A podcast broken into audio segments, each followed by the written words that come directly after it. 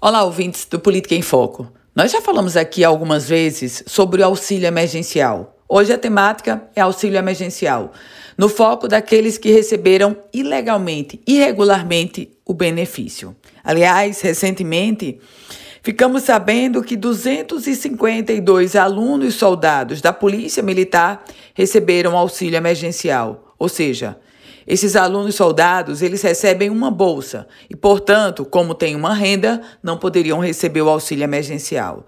Só que agora chega um novo capítulo nessa história do auxílio pago irregularmente.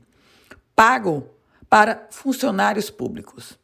A Controladoria Geral da União e o Tribunal de Contas do Estado do Rio Grande do Norte identificaram um pagamento indevido, irregular, desse auxílio emergencial no valor de 600 reais para, eu vou ser bem precisa para você, 9.867 funcionários públicos do Rio Grande do Norte.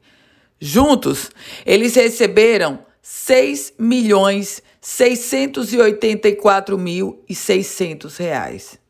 Meus caros ouvintes, o auxílio emergencial foi destinado a quem não tinha renda. Agora, a cada dado divulgado e com o portal da transparência no listão daqueles que receberam auxílio emergencial, a gente conhece, de fato, que nem todos os beneficiários poderiam ser. Eu volto com outras informações aqui no Política em Foco com Ana Ruth Dantas.